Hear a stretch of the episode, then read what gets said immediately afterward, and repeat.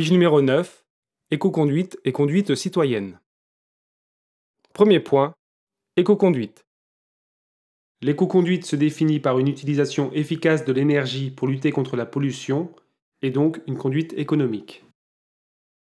Les règles de base pour une éco-conduite utilisation des rapports à bas régime pour les boîtes manuelles ou utilisation du mode éco pour les boîtes automatiques, utiliser le compte tour et connaître sa motorisation pour un régime optimal, réguler sa vitesse, anticiper le trafic, utiliser l'inertie et conduire avec souplesse, entretenir régulièrement son véhicule, lors des départs à froid, on roule immédiatement doucement, mais on ne laisse pas chauffer le moteur à l'arrêt.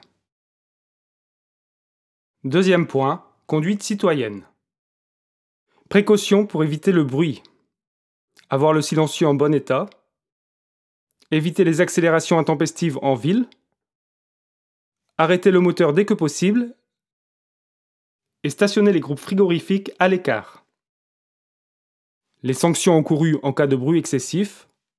Amende, immobilisation, mise en fourrière. Précaution pour éviter la pollution. Il ne faut pas que le pot d'échappement émette des fumées opaques à l'arrêt. Des fumées brèves lors du changement de vitesse sont admises. Les sanctions en cas de pollution excessive, amende, immobilisation, mise en fourrière. Les moyens de lutte contre le bruit et la pollution. Les normes euro. Les normes euro ont entraîné un progrès des constructeurs et une diminution de la pollution. SCR, EGR, hybride et électrique, carburant alternatif. Les formations obligatoires et les formations en entreprise ont permis de sensibiliser sur les conduites à adopter et une prise de conscience du danger pour les gens et l'environnement. Le contrôle technique et le ferroutage permettent aussi de diminuer la pollution.